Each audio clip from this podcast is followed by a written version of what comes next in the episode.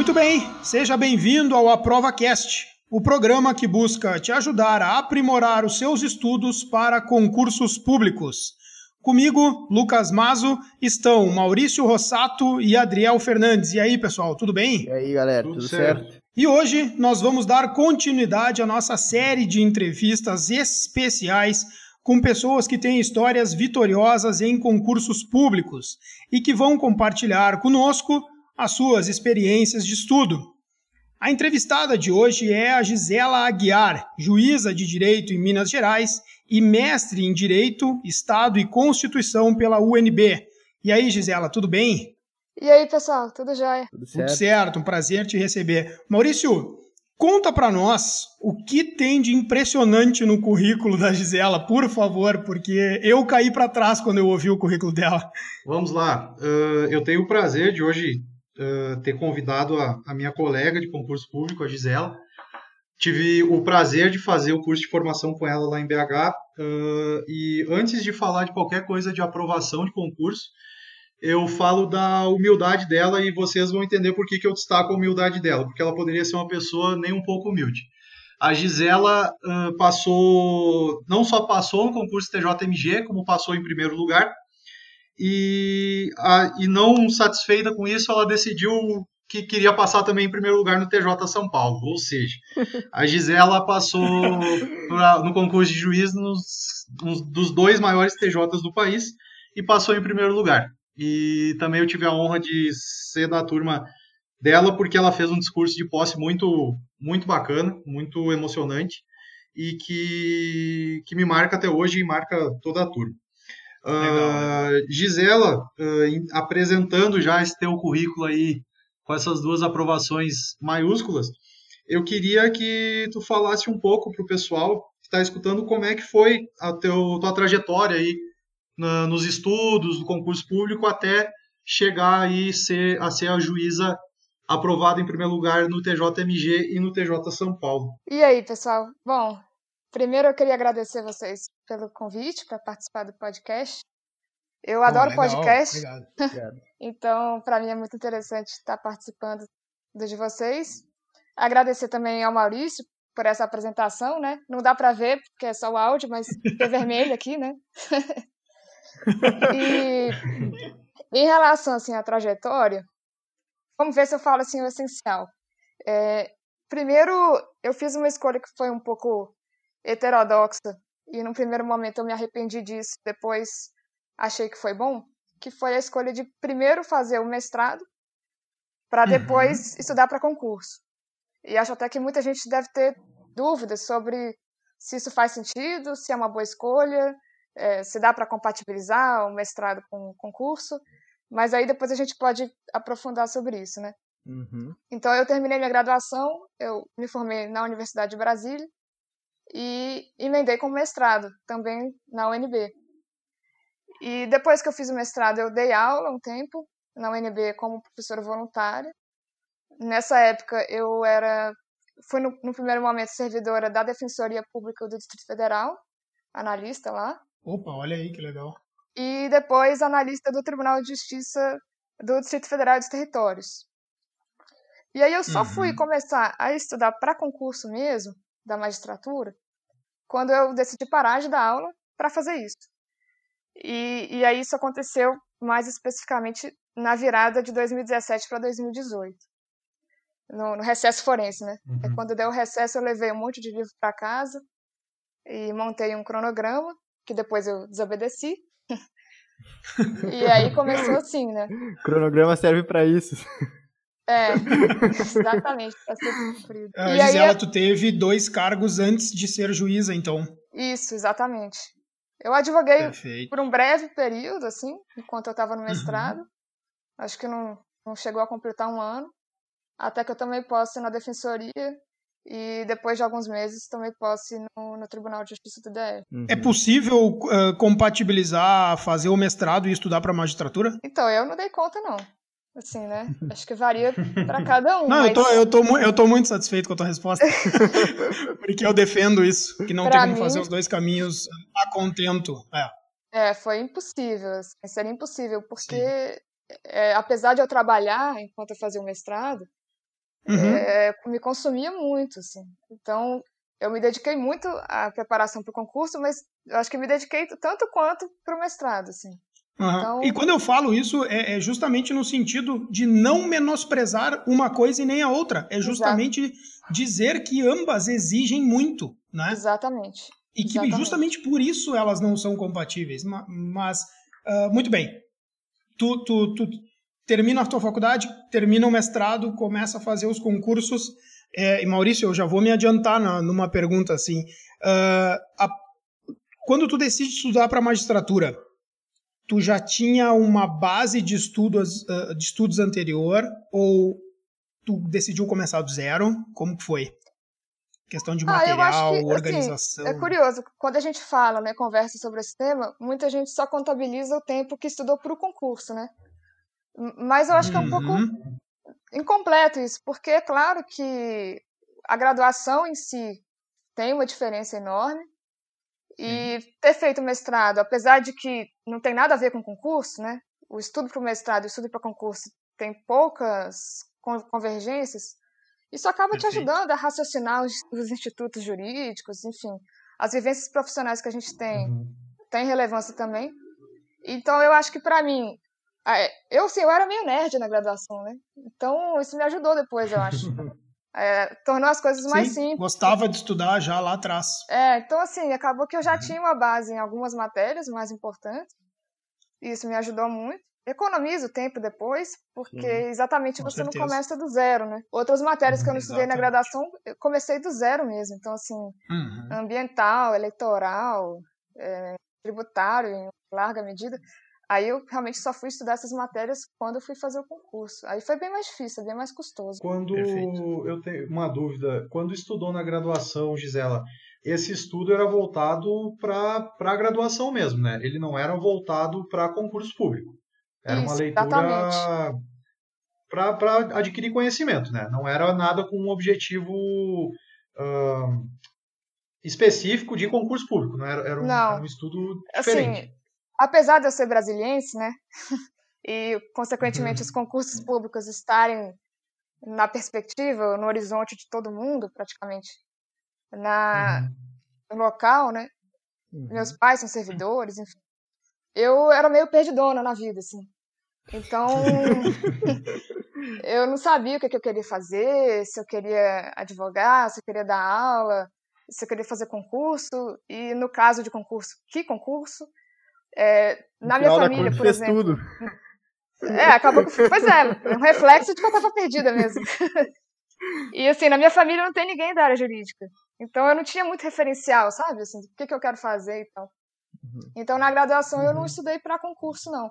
Isso foi surgindo no final da graduação, mas aí eu fui estudando para os concursos de, de servidor mesmo, né? Que daí foram esses que eu mencionei, uhum. de analista da defensoria e, e, do tribunal, que foi um pouquinho depois já de eu ter me formado. E com, como é que foi essa tua preparação para esse concurso de analista? Tu focou mais em lei seca? Tu fazia questões? Como é que foi?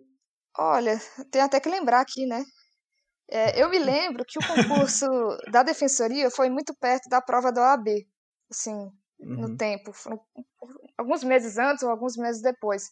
Então, eu aproveitei um pouco a, o estudo para a OAB, que eu lembro que eu fiz algumas questões, é, eu, eu, lembro de ter feito um cursinho para a segunda fase, alguma coisa assim. E depois eu estudei questões específicas do concurso. Eu lembro que caía a legislação distrital, uhum. caía a lei da defensoria, né?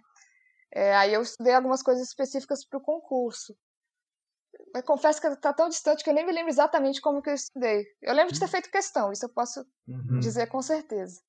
Uh, nos conta um pouquinho sobre essa, essa tua essa tua certeza sobre as questões. É, é eu tenho certeza que eu, fa eu fazia questões, né? Isso uhum, eu lembro. Sim, sim. E elas eram utilizadas como um método uh, para te verificar a profundidade da cobrança ou também como uh, revisão de pontos que já, tinha sido, já tinham sido estudados? Ah, isso é uma coisa curiosa, assim. Eu gostava de fazer questão, eu achava divertido, uhum. assim.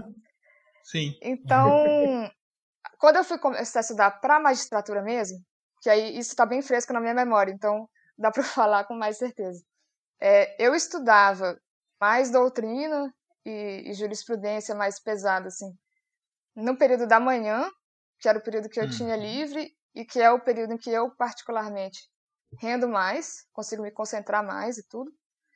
E à noite, que geralmente eu já estava bem cansado e tal, eu deixava para fazer um estudo mais leve ou que me interessasse mais. Então isso envolvia Uhum. fazer questões, que eu achava uma coisa divertida assim, Uhum. e que você tem um resultado, né? Eu usava o site Que Concurso, que eu acho que praticamente todo mundo usa, né? Uhum. E lá você consegue acompanhar seu rendimento e tal. Então, Sim. eu, é, Sim. eu acho que é era bacana fazer isso à noite, porque tinha um estímulo. E eu também lia informativos à noite, que eu acho, também achava uma coisa bacana, assim, mais leve de fazer. O, Mais o, leve. a- eu- o meu o método, método, eu não sei se é a palavra certa, método, porque a gente muda a forma de estudar ah, durante o estudo para esses concursos ah, de, de carreira fim, né, que eu chamo. Mas eu também utilizava essa, essa abordagem, assim, das questões de uma forma ah, intensa, só que eu via elas também com uma outra vantagem. Não sei se tu, se tu tens essa impressão, Gisela no sentido de que às vezes a gente tem ah, atividades num intervalo de um determinado de um determinado turno de estudos e as questões caem como uma luva para fazer nesses pequenos períodos de tempo. Então, por exemplo, assim, ah, ah, daqui a 40 minutos eu tenho que sair. Para eu não, não começar um estudo ou uma leitura densa, eu faço algumas questões e aquilo ali vai estar ah, fazendo a informação circular, né? Na minha memória, eu estou retomando pontos que eu já estudei, ou eu estou vendo como a prova é cobrada, e, e sem que eu corra o risco de, por exemplo, ter que interromper uma leitura densa porque, eu, porque chegou a hora do meu compromisso, né? Então, a- as questões, ela tem essa facilidade também, porque elas são pontuais, né? É bem essa lógica mesmo. À noite eu não dava conta de estudar nada fosse muito mais profundo. É, talvez a única exceção para isso fosse quando eu estava estudando alguma coisa que me interessava muito. Então, Sim. É, aí eu Uhum. consegui, assim, tirar forças para estudar, para ler algum julgado que tinha despertado muito a minha curiosidade e tal. Mas na maior parte das vezes eu estava tão cansado que eu não dava conta. Então é, é muito isso mesmo, de você aproveitar um tempo que para outras matérias seria um pouco inútil. Exatamente. Aí aqui é, é bem interessante a gente comentar. É, já é, a gente já falou sobre isso no- nos episódios que a gente não não tinha convidados e também cada vez que a gente chama uma pessoa para entrevistar, a gente vai vendo que ah, são ah, métodos, formas de estudar diferentes, né? Por exemplo, a Gisela optou por deixar as coisas que ela mais gostava no período do dia que ela estava mais cansada, juntamente com as questões. Isso também é uma dica muito boa para para passar para o pessoal aí que às vezes está na dúvida, como é que eu vou organizar meu dia. Eu eu não nunca cheguei a fazer dessa forma, mas achei achei muito interessante, eu acho que é algo bem bem válido assim. Não, e é uma escolha inteligente, né, Maurício? Claro, claro, claro, se- porque é imagina, uma- é uma corrida rodeia longa, né? financeiro, aí vai estudar financeiro à noite, justamente quando tu tá cansado, né? Não, Não e, justa- e justamente porque é uma corrida longa, né? Ah, Ah, se, for, se for te desgastando diariamente, não for achar um momento do dia, principalmente quando está mais cansado, ah, algo, uma válvula de escape, assim, mesmo dentro do estudo, ah, não aguenta muito tempo, né? Nesse Exato. estudo. E, e Gisela, como é que era assim o teu, o teu estudo? Era era, ma- era lia livros de doutrina, manuais assim, ou, ou fazia uma leitura de sinopses, ou dependendo se se a disciplina era menos cobrada, por exemplo, o consumidor, que era mais simples, digamos assim, ah, lia algo mais resumido, como é que funcionava? Ia na vídeo, via videoaula. Então, era um pouco caótico, né? Como eu falei, eu, eu fiz um cronograma no começo, e aí eu imaginava que eu ia conseguir ler muita lei seca, é, muitos informativos, mas a verdade é que essa leitura isolada de lei, de julgados, sem que eu conseguisse sistematizar o conhecimento, era uma coisa totalmente improdutiva para mim. Assim, e aí eu acho que tem muito a ver de Uhum. cada um, né? Uhum. Sim. eu gostava muito de entender os assuntos que eu estava estudando, de conseguir fazer correlações entre as matérias, de fazer correlações entre, às vezes, a doutrina e a jurisprudência e tudo. Então, no começo, eu estudava bastante doutrina, e depois eu Hum, comecei a acrescentar aos poucos lei seca, estudo di- direto da lei seca, mas nunca só isso. Acho que eu nunca fiquei uma manhã uhum. inteira lendo lei seca, alguma coisa do gênero. Nunca uhum. dei conta de fazer isso. Uhum. E acrescentando os informativos, né? Tentando me manter atualizada, assim. Eu diria que a base Perfeito. foi doutrina mesmo. Essa inter-relação entre as matérias, essa sistematização que tu mencionou pra gente, fazia ela de forma escrita ou era somente assim para fins de organização do estudo, na questão do pensamento mesmo, do desenvolvimento do pensamento? Ah, então, eu fazia uns arquivos que inicialmente eu ia usar só para registrar os assuntos que eu já tinha estudado, já que eu estava começando uhum. mais ou menos do zero, né? Uhum. Uhum. Só que depois esses arquivos foram se encorpando e acabaram sendo meio que quase resumos mesmo. E eu passei a usar Sim. muito isso, inclusive na prova oral, por exemplo, eu fui para Belo Horizonte e, e depois para São Paulo, né? Sem levar livro nenhum. Eu só levei meu computador e, e só estudei pelos resumos nas 24 horas que antecederam a prova oral, porque eles acabaram ficando com, uhum. mais ou menos completos, né? Assim, uhum. pela perspectiva Eles se tornaram cadernos. É, acabaram se tornando cadernos. Isso tem um pouco a ver, assim, é interessante, com o estudo que eu fiz no mestrado, que eu acho que no mestrado você vê que sua, sua memória é, é, é finita, né?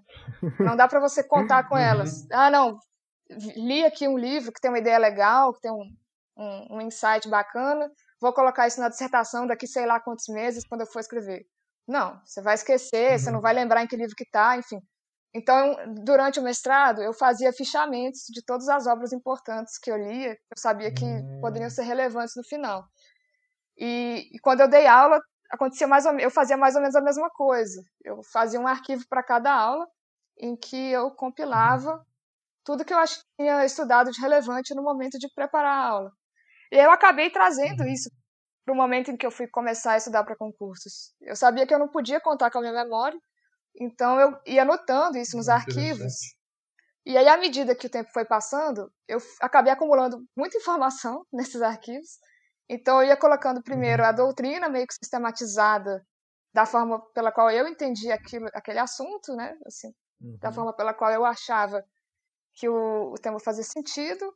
E depois eu fui acrescentando, por exemplo, ah, sobre esse tema tem um julgado no informativo tal. Ou sobre esse tema foi editada uma lei nova que muda e agora é previsto de forma tal. E, e aí acabou sendo meu, a minha principal fonte de estudos para a prova oral. Mas esses resumos, eles eram lidos e relidos diversas vezes. É, é mais do que isso, eram lidos e relidos e, e complementados sempre. Uhum. E, inclusive Ótimo. eu uso, uhum. eu tenho tentado usar isso. É claro que o volume de trabalho inviabiliza, mas eu tenho tentado atualizar até hoje.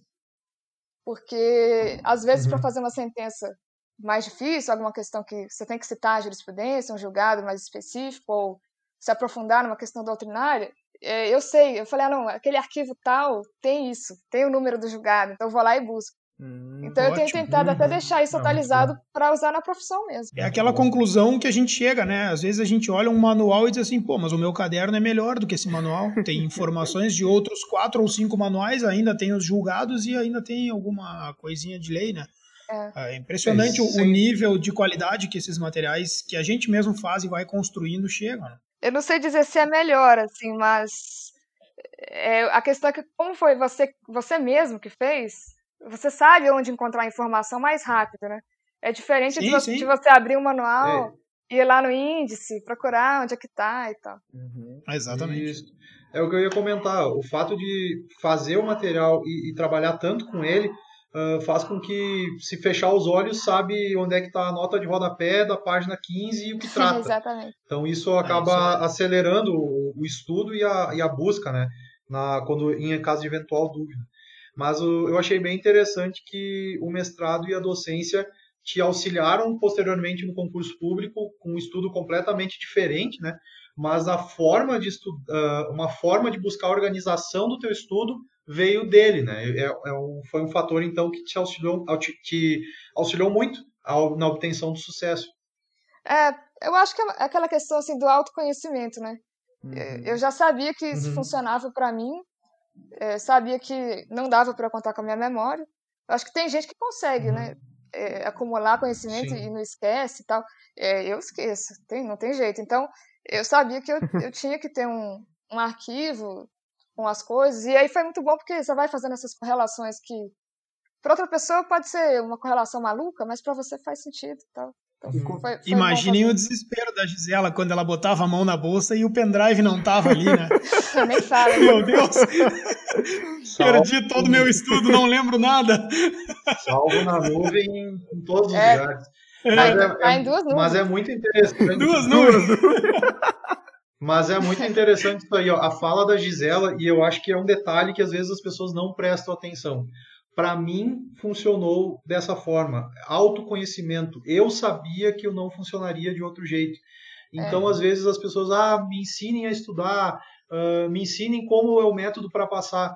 Uh, gente, de repente, a Gisela utilizou um método que vai ser completamente oposto do que precisa ser feito para ti. Exatamente. Então, por isso que quem, por isso que a gente sempre insiste aqui em quem uh, cursinhos, Uh, qualquer outra coisa que venda uma receita de bolo fechada, ah, isso aqui é a fórmula do sucesso. Esquece, é enganação, só querem o teu dinheiro. Uh, e é por isso que a gente traz pessoas diferentes e de realidades diferentes e de concursos diferentes para mostrar que uh, o caminho da aprovação para cada pessoa vai ser diferente. O, o, programa passado a gente entrevistou o Daniel, ele estudou só por livros de doutrina. Ele falou que lia, por exemplo, cinco ou seis manuais civil, uh, três manuais de direito administrativo e para ele funcionou. Ele não fez uma questão. Ele quer dizer, ele disse que só fez questões muito próximas ao concurso, né? Uhum. Mas é. ele não, não focou em questões. Então, eu, a gente insiste seca. muito nisso. E lei seca. Não há uh, fórmula secreta para aprovação. É bunda na cadeira e achar a forma que sirva para ti. Uhum. Gisela. Esse é o ponto é que... comum de todos, né? Vai lá, Adriel. E como, como que tu dividia o teu estudo? Tu fazia ciclos, tu, tu dividia as matérias, tipo, quais as matérias que tu dava mais importância inicialmente? Como é que tu fazia isso? Ah, então, quando eu comecei a estudar, até me enviaram alguma coisa assim de, de ciclos. Uhum. É, para mim seria totalmente inviável fazer daquele jeito. Aí eu até pensei, não, mas eu não vou ser aprovada nunca, né? porque tem jeito de fazer isso. Aí eu até montei um, é a impressão um cronograma. que quem defende ciclos passa. Não, falei, não tem jeito. Eu falei, não, vou passar nunca, vou ficar 10 anos aqui nisso. É, então, assim, eu montei um cronograma que meio que emulava essa ideia de, de revisar periodicamente, mas, eu, sinceramente, eu nunca uhum. consegui fazer isso, nunca. Uhum. É, então, eu tentava dividir meu dia de forma que eu nunca ficasse entediada. Então, eu sabia que eu não ia conseguir, dificilmente, ficar uma manhã inteira estudando um tema só, do nada, do zero, e ainda mais um tema que ou não me interessasse ou a respeito do qual eu não soubesse nada ainda. Então, eu tentava dividir o dia, é, especialmente dividir a manhã, em, sei lá, duas partes. Então, eu ia ficar uma hora e meia, duas horas estudando um tema, e outra hora e meia ou duas horas estudando outro tema. Uhum. Porque eu acho que você engana e aí um pouco mudavam as cérebro, disciplinas. Né? É, mudava uhum. a disciplina, assim. Você engana Perfeito. seu cérebro, parece que você mudou de, de atividade.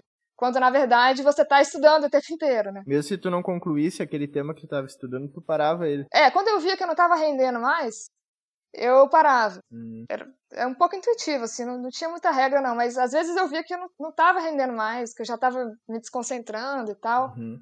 E, e, assim, eu acho que é importante, como é uma, uma tarefa assim, de longo prazo, né? A gente fica muito tempo estudando, vários meses. Eu achava importante que não virasse um martírio, né? aquela coisa que você está sofrendo, está estudando uhum. e está sofrendo, assim. Então, quando eu também estava meio de saco cheio, uhum. aí eu ia estudar alguma coisa que eu achava mais interessante. É, eu dei uma, uma sorte, assim, de que nessa caminhada dos concursos eu tive alguns convites para participar de eventos e aí isso deu uma oxigenada no meu no meu cérebro, assim, aí eu tive que pegar minha dissertação de novo, uhum. relembrar o que eu tinha escrito, uhum. preparar a apresentação. Então foram algumas coisas que aconteceram que foram importantes para não cair no tédio. Para dar aquela interrompida no estudo contínuo, chato, que muitas vezes a gente se encontra, né? Assim, simplesmente não é que, não é que a gente se coloca, mas quando vê, uh, levanta a cabeça e, meu Deus, que é. negócio. É. Ótimo. Uh, Gisela, uh, com relação a, ao período da noite na jurisprudência, ia para jurisprudência crua ou olhava o dizer o direito? Ah, no começo eu, eu lia os informativos direto. E aí, quando tá. eu achava algum acordo mais interessante, eu ia no, no inteiro teor para ler os fundamentos do voto condutor, ou, enfim, dos votos vencidos e tal. Mas isso é muito trabalhoso, né? E, e aí o Dizer o Direito, assim, é um site fantástico, né? E, é. e basicamente ele faz essa tarefa para você de ler o acordo e colocar uhum. os principais fundamentos e algumas vezes até acrescenta questões a mais, revisa as matérias é. e tal. Então, depois de, de alguns meses, eu passei a ler exclusivamente com base no, no dizer o direito para aproveitar o tempo. E aí, quando Porque além alguma... de ser muito inteligente, ele também é muito bem organizado e a escrita é muito boa, né? A leitura é, é muito fácil. E aí acabou fantástico. que assim, só alguns julgados assim que eu achava muito bacanas, assim. Então, é, o meu mestrado é vinculado a direito processual penal. Aí quando saía algum julgado de processo penal que eu achava mais interessante, aí eu ia lá no site mesmo, do tribunal, para ler o acórdão mesmo. Uhum, Mas no uhum. grosso eu estudava pelo dizer o direito mesmo. É, o dizer o direito é meio que uma unanimidade, assim, né, pessoal? Não sei se vocês é, concordam, mas eu acho que não é tem difícil... uma pessoa que não goste, né? Eu odeio o dizer o direito. É difícil alguém que não tenha utilizado, né, pra... Dizer o direito é o né? chocolate do concurso público. tem que não é, gosta de chocolate. Tem. é, Gisela, uh, e, e, durante essa tua, esse teu início do estudo para magistratura, Tu teve reprovações? Então, é, eu fiz três concursos da magistratura. É, uhum. Minas, São Paulo e Paraná. Nessa ordem. Aí eu reprovei na sentença. Ixi, não, agora não me lembro se foi na civil ou na penal no Paraná. E aí, porque eu já estava em Minas, acabou que eu nem recorri. Uhum. Poxa, Zela, aí não, né? Que fracasso ah, total, cara. Não, mas ah, é, eu achando. É inaceitável. Ah, cancela, cancela o programa. Cancela, essa entrevista, eu não vou mais entrevistar. Eu achando. Ela só ah, ficou em primeiro duas vezes. Não, não. Podia eu, ter ficado. Três. Eu chamei aqui, levantei a bola dela e agora fico sabendo dessa aí. Isso aí não, a Globo não mostra. Ah, não. Isso. Mas então, peraí, então, tem, uma, tem uma informação melhor, então. Em São Paulo, eu reprovei em uma das sentenças também. Só, que eu, só que eu recorri. Boa! Então, assim, no Paraná, eu, eu reprovei uma das sentenças e, e, reprovei mesmo. Assim, não recorri porque não tinha como recorrer mesmo. Estava errado. Fazer o quê? Sim. Entendi. E, Nossa, é aí. e aí, em São Paulo. O teu recurso foi um dos poucos que foi provido lá em exato, São Paulo, né? Eu, eu, eu, me lembro disso, desse detalhe. É, foi um dos poucos. E assim, é, mas é curiosa essa história, porque saiu o resultado das sentenças de São Paulo no mesmo dia que saiu o resultado da nossa prova oral em Minas. E aí, primeiro uhum. saiu o resultado em São Paulo, e aí saiu o primeiro resultado da, da sentença civil, que eu tinha ido bem, depois saiu da penal, que eu reprovei. Aí, putz, aí eu fiquei chateada, falei, nossa, que, que triste tal, chorei. e, e aí eu comecei a ficar noiada, falei, nossa, vai ser o pior dia da minha vida, né? Porque reprovei em São Paulo, e se bobear, vou reprovar na oral de Minas também. Meu Deus. Aí comecei a entrar naquela paranoia. é, comecei a lembrar das respostas nossa. que eu tinha dado e falado, nossa, mas o examinador pode não ter gostado disso, daquilo e tal. Cara, eu entrei numa noia maluca, assim. E, e aí saiu o resultado em, em Minas. Eu, eu, eu, lembro que eu nem vi a nota direito. Assim, eu, eu só vi que era maior que seis. Eu falei, não, não, ufa, que bom. Aprovado, porque senão eu não ia conseguir sobre, sobreviver, não. E aí deu tudo certo. Ah, então já que estamos entrando nas histórias curiosas, vamos lá. Eu e a Gisela dividimos o confinamento para a prova oral, né? Pois e é. eu não sabia que eu estava eu, que eu tava na presença desse ser humano aí que, ai, ai, ai. que ia passar em primeiro lugar, né? Não, e eu. aí eu tenho uma característica que eu, tô, eu tenho uma característica que quando eu tô uh, em grupo e eu tô nervoso, eu começo a falar bobagem, eu começo a falar besteira. Cara, e eu, eu falando besteira ali, e nossa senhora, se eu, se eu soubesse que eu tava com a Gisela que ia passar em primeiro, e, e tinha, tem mais uma turma ali que passou muito bem eu tinha ficado quieto. Sai pra lá. Todo mundo, todo mundo, todo mundo, todo mundo falando assim, ó. Ah, porque de tal jurisprudência e tal coisa. Eu, pá, e eu falando, sei, sei lá o que eu falando. Eu fiquei desesperado nesse confinamento. Vocês falando de jurisprudência, eu pensando, gente do céu, será que eu entendi direito esse negócio? Será que eu tô lembrando? É. A gente tem aquela sensação de que só nós não estamos preparados, que todos Exatamente. os outros vão passar e nós vamos ficar no caminho, né? Exatamente. Essa é constante é, com todo mundo. Mas deixa eu contar o melhor, né? Porque quis alguma entidade divina superior, algo que aí que, que exista, que eu fiz a minha prova oral antes da Gisela, né? Que quem fez Ah, depois claro! da. que- Quem, quem fez antes da Gisela, depois da Gisela, é, a nota baixou significativamente, né, cara? É lenda isso. É lenda. o examinador ouve a Gisela, daí depois entra o Maurício ali falando bobagem. Quem que tá vindo louco? Quem é esse cara? Não, mas É, foi muito bom, cara. Eu, mas ali eu- é, é bem legal pra ver assim, ó. é, a gente fala essas brincadeiras aí pra para descontrair, mas é também é muito interessante porque assim, ó, a Gisela ficou em primeiro lugar por méritos dela, ah, dá pra ver que ela estuda desde a graduação, mas todo mundo que estava ali ah, com mais ou menos conhecimento eram pessoas normais, digamos assim. Uhum. Não tem ET. A É. gente insiste sempre em falar, não tem ET, não tem ser de luz, não tem nada. É, é, é pessoas que, com trajetórias umas mais curtas e umas mais longas, se esforçaram e estudaram. E, e, como eu disse, eu falava bobagem ali, ficava brincando porque para mim ajudava e eu acredito que para algumas pessoas ali também ajudou, porque tinha um pessoal que ali não abria a boca, tava, tava suando e não abria a boca. E, e, e daí eu, dá pra, é, é, é bom que a gente fale assim, ó, num local de prova oral, é, são pessoas normais, não, não vai sair ali o, o novo Rui Barbosa, sabe? Muito dificilmente. Então, Uh, é, é, pro pessoal não se assustar, sabe? Achar, ah, eu nunca vou passar porque eu não tenho um conhecimento uh, superior. Não, não, é assim que funciona. É, é, é, insistência, a maioria das vezes. Sim. É isso aí, é isso aí. Adriel, vai lá. Então, a gente, na, os, os, nossos primeiros episódios, nós falamos sobre os pecados capitais que não devem ser cometidos uh, pra, é, por quem estuda para concurso.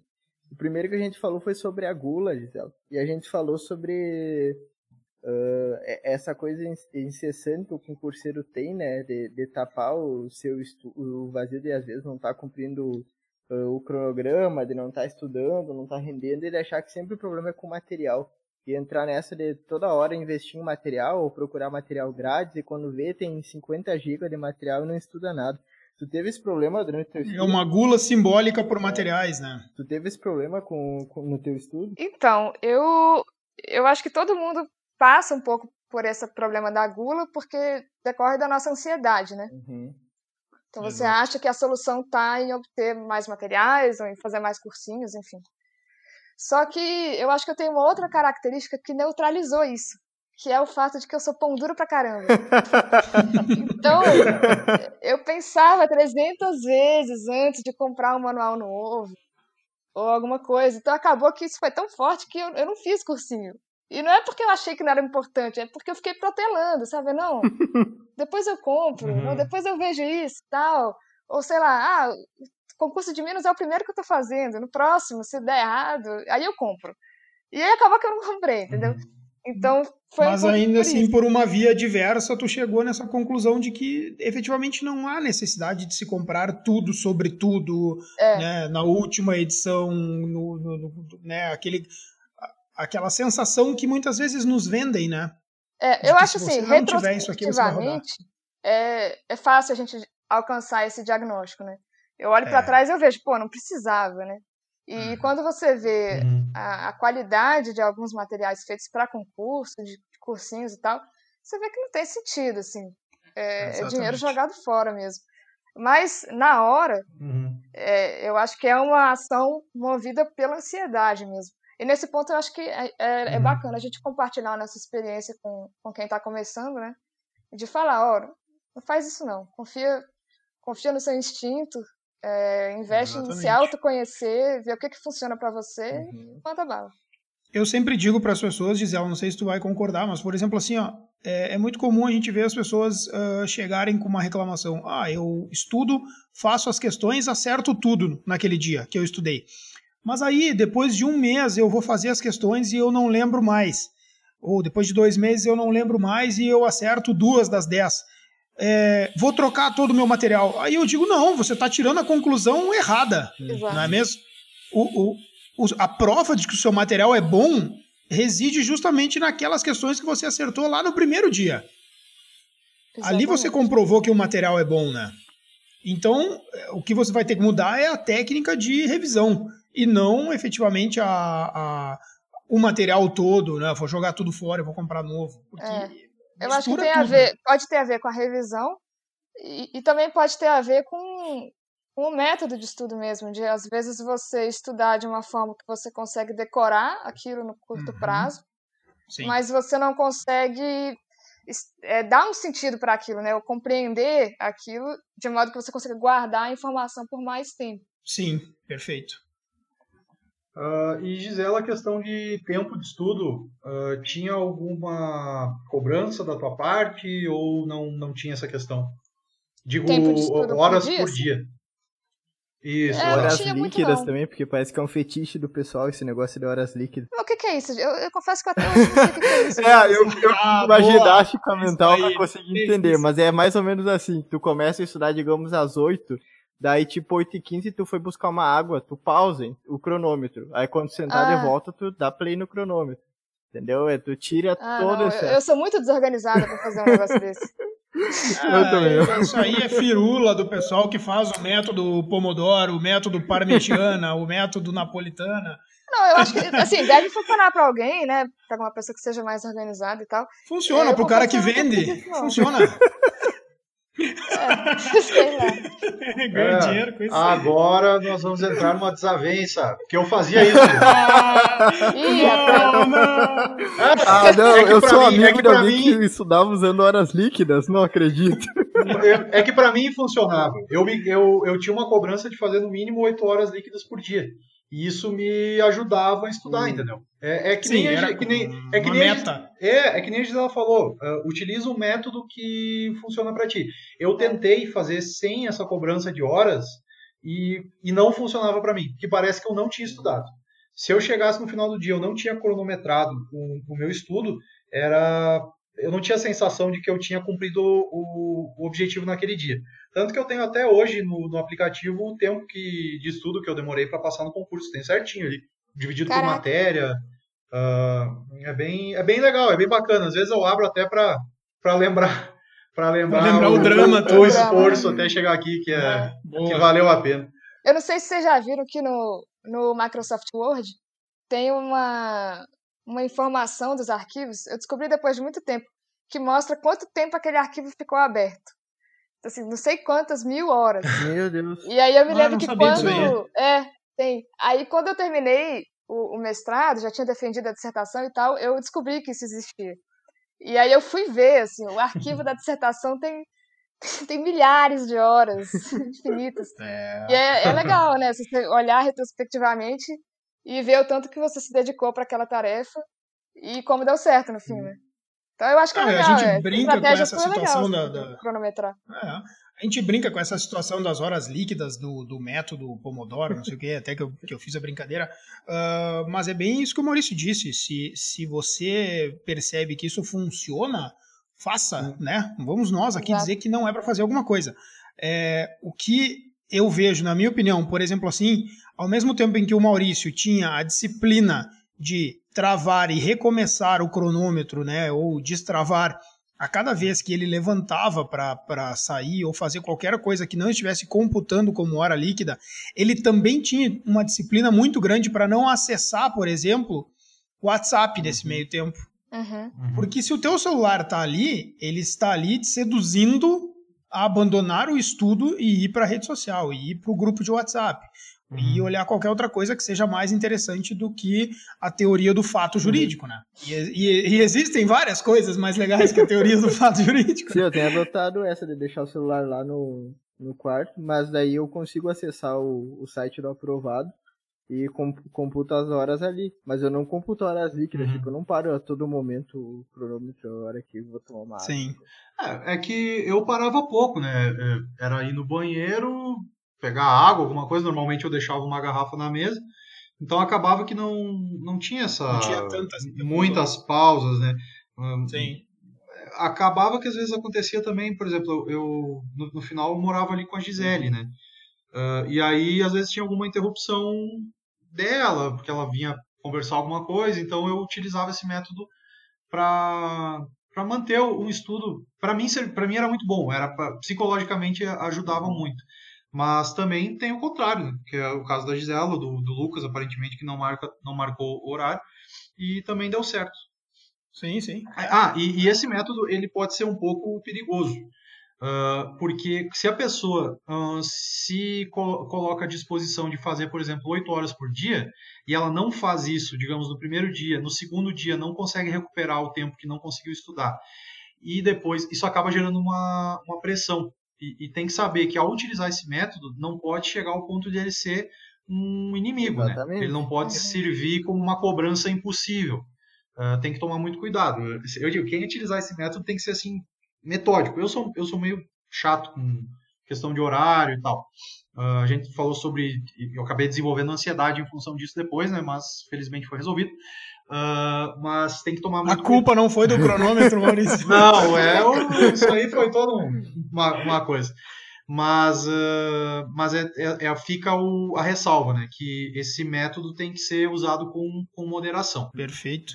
É, Gisela, a gente fez um episódio no nosso podcast uh, com uma pergunta: uh, se é possível ser feliz estudando para concurso. Durante o período em que tu estudava, tu era feliz ou tu era uma pessoa que carregava a missão de ser feliz somente depois de passar no concurso? Ah, não, eu, eu era feliz. Assim, você é um feliz ansioso, né?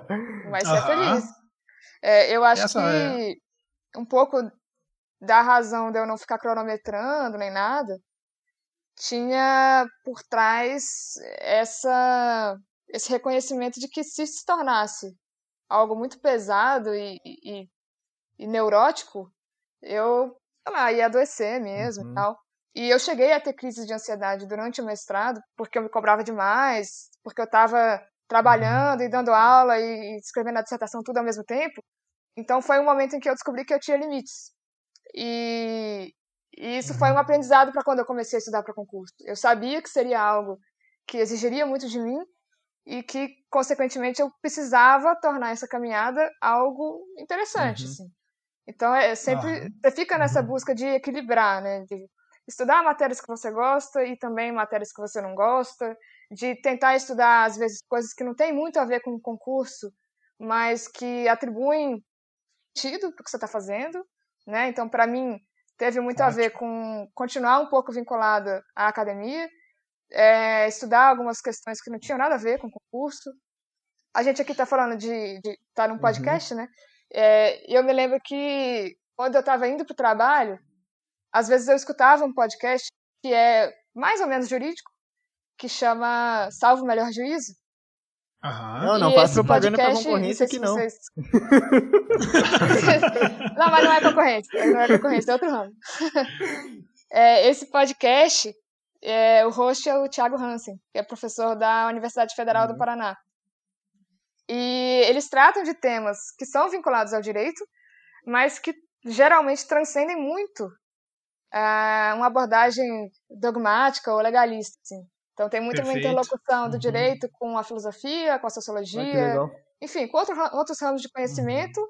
ou de você estudar, às vezes, um tema jurídico, mas com uma carga reflexiva, com uma carga crítica e tal.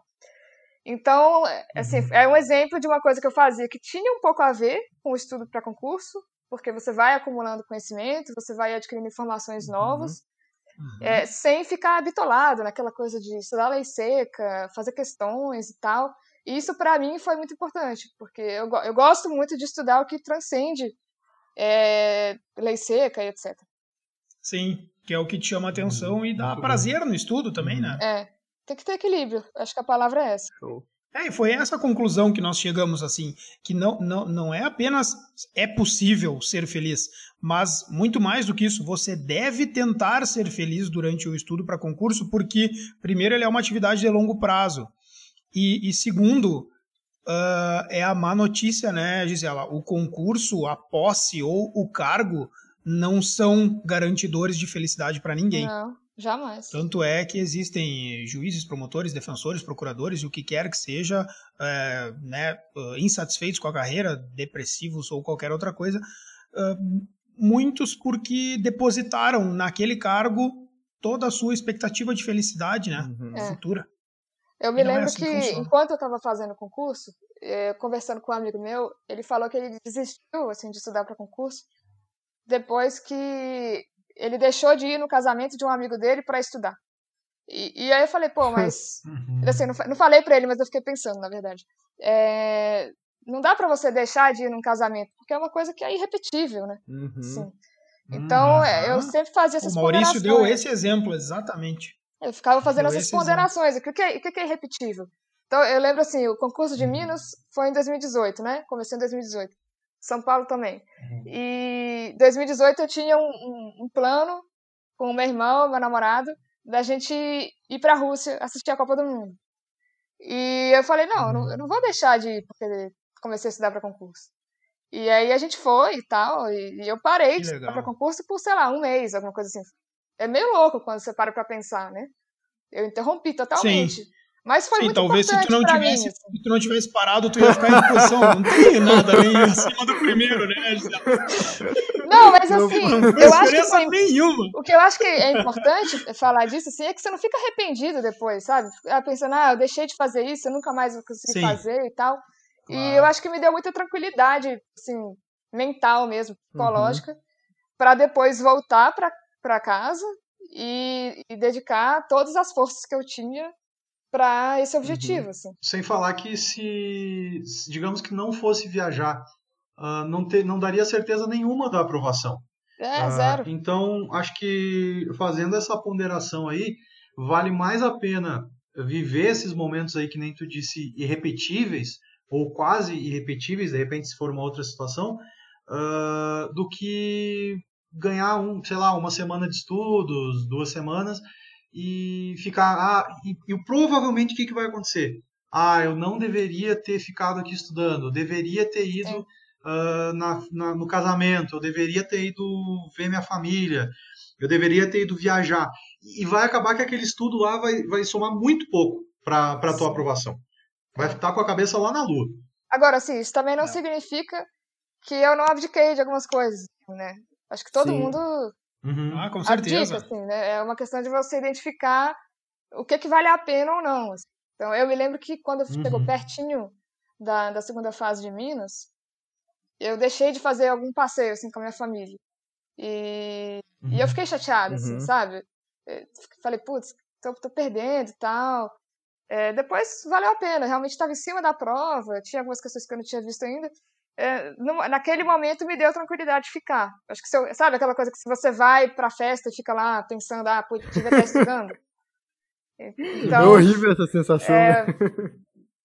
é horrível. Então teve alguns é, momentos que eu é, é outro, mesmo. outro momento, né? É, a gente diz, o estudo para concurso não é retilíneo, né? Ele tem momentos, momentos em que dá para aliviar um pouco mais e momentos em que a coisa ficou séria e aí é baixar a cabeça e tem que abrir mão de uhum. algumas coisas, né?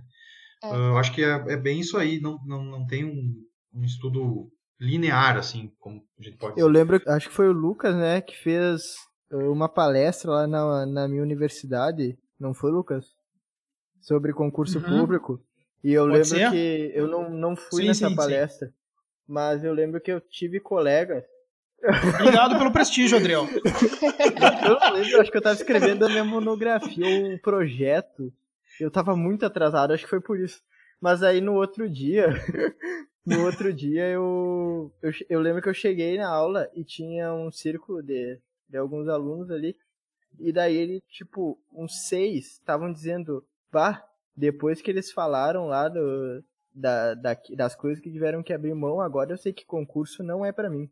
É, pode ser, pode ser que essa seja a conclusão de alguns, porque a gente tem que falar a verdade, né? É, é, algumas renúncias são necessárias, Sim. e inclusive essa era a minha próxima pergunta para Gisela. Uh, Gisela, uh, tu tinha algum dia fixo de descanso, por exemplo, ou tu estudava todos os dias? Olha, até eu passar para a prova discursiva, né, de Minas, eu Sim. não estudava praticamente no fim de semana. Sim.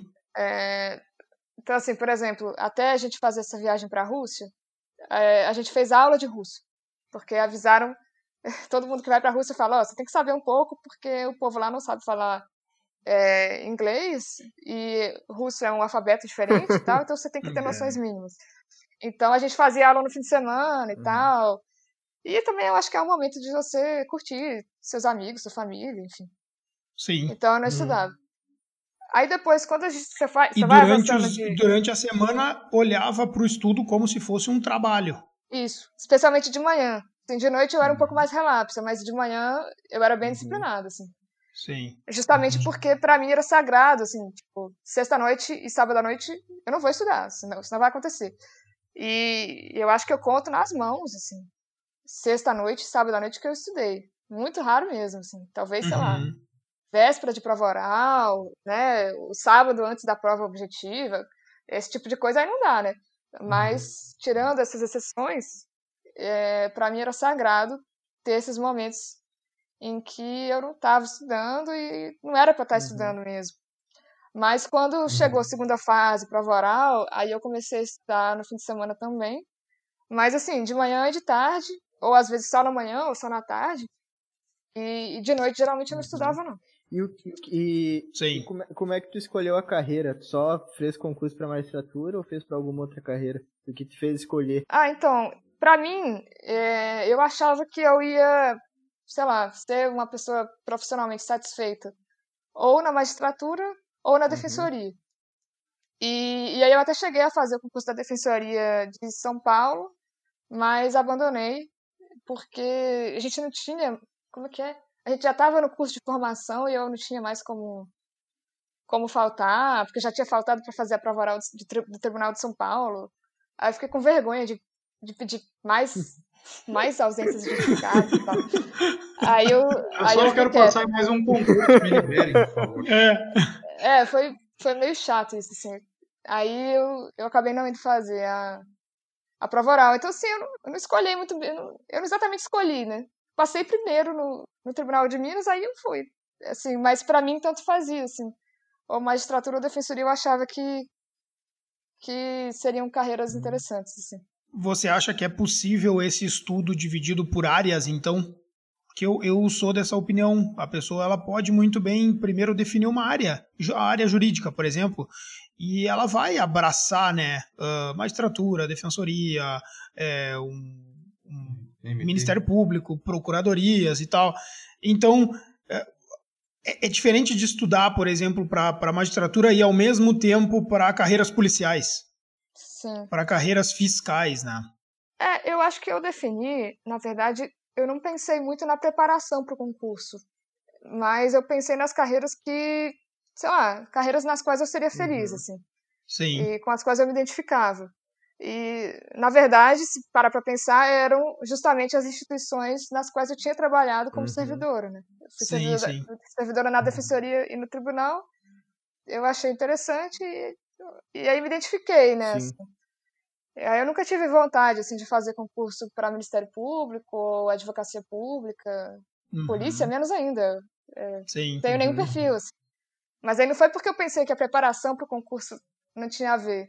É porque eu achei que eu, eu não tinha perfil para essas Uhum. carreiras E mesmo. com relação às Sim. matérias específicas aí, como é que tu fez? Tu, tu estudava tudo junto ou, ou deixava pra depois que saiu o edital estudar algumas coisas? Ah, eu até tô lembrando aqui. Quando eu fui fazer a prova de São Paulo, eu fiz o curso é, em videoaula de Direitos Humanos com o Uhum. Caio Paiva, que inclusive foi maravilhoso. assim. Uhum. É muito bom mesmo, assim. E aí eu fiz esse curso porque eu acho que eu já estava na segunda fase de alguns tribunais, e aí eu não tinha muito tempo de pegar uma doutrina mais pesada, assim, de direitos humanos. Aí eu achei que valia a pena fazer o curso do Caio Paiva, que é um profissional que eu particularmente admiro bastante. Então eu achei que Uhum. valia a pena, assim. E é diferenciado mesmo, né? É. É, muita gente fala bem. Ah, Gisela, vamos lá, uma pergunta que a gente sempre faz aqui. A Gisela, juíza, aprovada em dois concursos, hoje, se olhasse para a Gisela lá do passado, quando começou a estudar ou durante a caminhada do concurso, ah, mudaria alguma coisa na forma de estudar ou alguma coisa que fez? Fa- Faria algo diferente ou seguiria a mesma fórmula? Ah, eu acho que eu seguiria a mesma forma, mas talvez eu perdesse menos tempo nas páginas dos cursinhos, pensando se eu ia comprar, se eu não ia comprar. Agora tu sabe que Eu não perderia menos precisa, né? tempo com isso. assim. É, agora, agora tá fácil, né? Agora é fácil a gente concluir isso. Mas eu, eu acho que eu não, me, eu não me arrependo, assim, porque você vai aprendendo com seus Uhum. erros também, né? Eles constroem quem a Sim. gente é. Então eu, eu, tenho certeza que eu fiz muita coisa errada, mas eh, no fim das contas os erros te ajudam também. Então, né, eu comecei falando, pô, minha trajetória talvez tenha sido um pouco heterodoxa, porque eu fiz o mestrado antes. É, e aí uhum. muita gente pode pensar que, pô, demorou mais, é, foi um desvio do percurso e tal. Mas isso, se você for parar para pensar, ajuda. Por exemplo, na prova oral. É, eu nunca imaginei que eu ia ficar em uhum. primeiro numa prova oral. Uhum. E eu não tenho muita dúvida de que isso tem a ver com o fato de que no mestrado eu tive que dar entrevista, eu tive que participar de seminário, eu tive que dar aula. E isso me levou a, a ter que desenvolver a habilidade de falar em uhum. público, de desenvolver meu raciocínio uhum. rápido, e que são habilidades que eu acho que eu uhum. não tenho de forma inata. Tem gente que nasce, né, falando bem e tudo. Eu, eu não Sim. sou essa pessoa. Eu sou tímida pra caramba.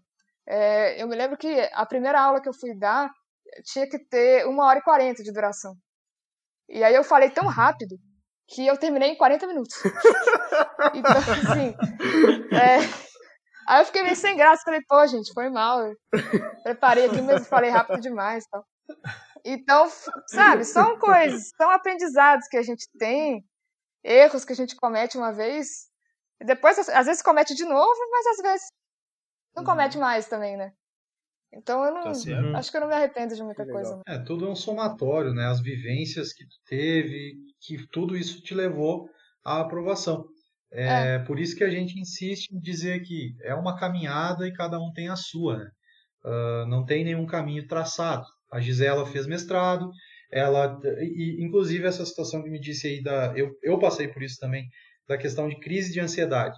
Às vezes, se não tivesse tido essa crise lá no teu mestrado, de repente tivesse se exigido demais nos estudos para concurso e de repente numa prova tivesse essa crise, que foi o meu caso eu, eu exigia demais de mim e tive no, na prova do TJRS, que era, uh, na época, era a prova que eu mais queria, né, que era no meu estado.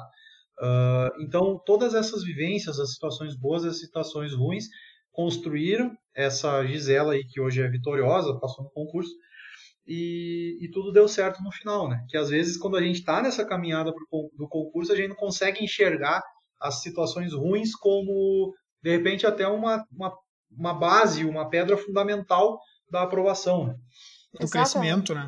É. Exato. Muito bem. Então, nas palavras da, da Gisela, de perdidona na vida a primeiro lugar na magistratura de Minas e de São Paulo. O Lucas é fera em fazer frase de marca. Essa foi uma...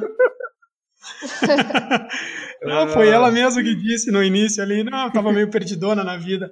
Aí eu anotei aqui, eu disse, pô, mas uh, isso muitas vezes as pessoas é, se sentem, né, assim, ah, eu não, não, não sei exatamente o que eu, o que eu quero fazer e tal, e não há, não há nenhum problema, né, a gente, a gente insiste em dizer, ninguém, ninguém precisa ser predestinado a fazer alguma coisa, eu nasci para ser isso, eu já sei desde que eu tinha os meus cinco anos de idade que eu ia fazer isso, Bom, muitas vezes a gente vai construindo o destino final durante a viagem, né? Vai vendo como, como as coisas vão se, vão se comportando e vai construindo essa, essa caminhada até chegar no, no destino. Uh, Lucas, se me permite, e aqui eu, eu também gostaria que a, a Gisela comentasse algo que para mim é, é importante. Primeiro, por ser a, a primeira mulher que a gente está entrevistando uh, aqui no, no podcast.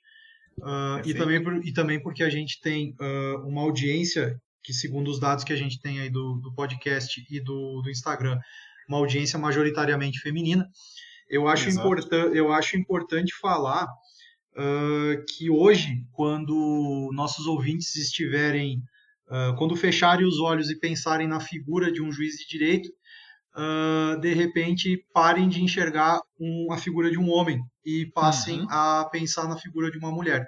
E isso é muito importante, eu digo por quê? Porque no meu curso de formação, a nossa turma ela era bem balanceada, ela tinha praticamente 50-50 uh, de homens e mulheres. Isso é algo muito bom uh, para fins de convivência e aprendizado, e também porque uh, essa, essa essa convivência dos dois gêneros, eu, eu vi mulheres lá uh, fantásticas, juízas fantásticas que, que hoje trabalham uh, de uma maneira exemplar, porque a gente tem o um grupo no WhatsApp e a gente vê o trabalho delas. Eu posso citar um outro exemplo além da Gisela, que para mim é o exemplo maior, assim, uh, a Indirana, que é uma colega minha que com 23 anos já é juíza, e antes Nossa. disso ela era delegada. Então, uh, tem que ser desconstruir, tem que ser desconstruída um pouquinho essa imagem do juiz de direito homem, sabe? Até eu, eu não sei se se, se se, se sentir à vontade, a Gisela poder fazer algum comentário sobre isso. Não, sem dúvida. Eu acho assim, essa coisa de passar em primeiro lugar, para mim não, não tem muita tanta relevância assim, porque são décimos, né, que definem isso. Uhum. Mas tem a simbologia, né? E uhum. a simbologia traz alguma responsabilidade para a gente, assim. Então, hoje, se eu penso, se eu estou no gabinete, eu sei que eu sirvo de inspiração para as estagiárias que estão estudando, eu sei que elas olham para mim e provavelmente devem é, observar como que eu estou fazendo as coisas. Então, isso traz para a gente que está ocupando cargos de poder uma responsabilidade grande né? Pela, pela representatividade mesmo. E eu fico muito feliz quando eu olho para nossa turma e eu vejo que eu estou acompanhada por mulheres que são maravilhosas no que fazem, que são extremamente competentes, extremamente responsáveis e com quem a gente aprende todo dia, né, Maurício, lá no grupo, assim. Então eu acho ah, que é, é muito bom, assim, ser mulher no Poder Judiciário traz uma série de desafios pelo conservadorismo que muitas formas jurídicas trazem e tal, mas é um uhum. desafio bom da gente enfrentar.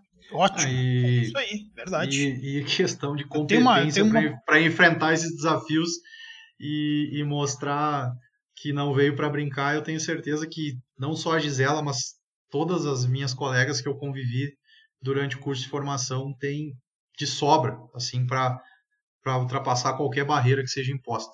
Que não deveriam mais existir, né, mas que a gente infelizmente sabe que ainda tem essa situação aí do, do machismo na instituição uh, e que aos poucos a gente vai conseguindo colocar abaixo, né? Exatamente. Eu tenho aqui em Santiago uma. uma eu, eu sou defensor público, Gisela, numa cidade do interior do Rio Grande do Sul.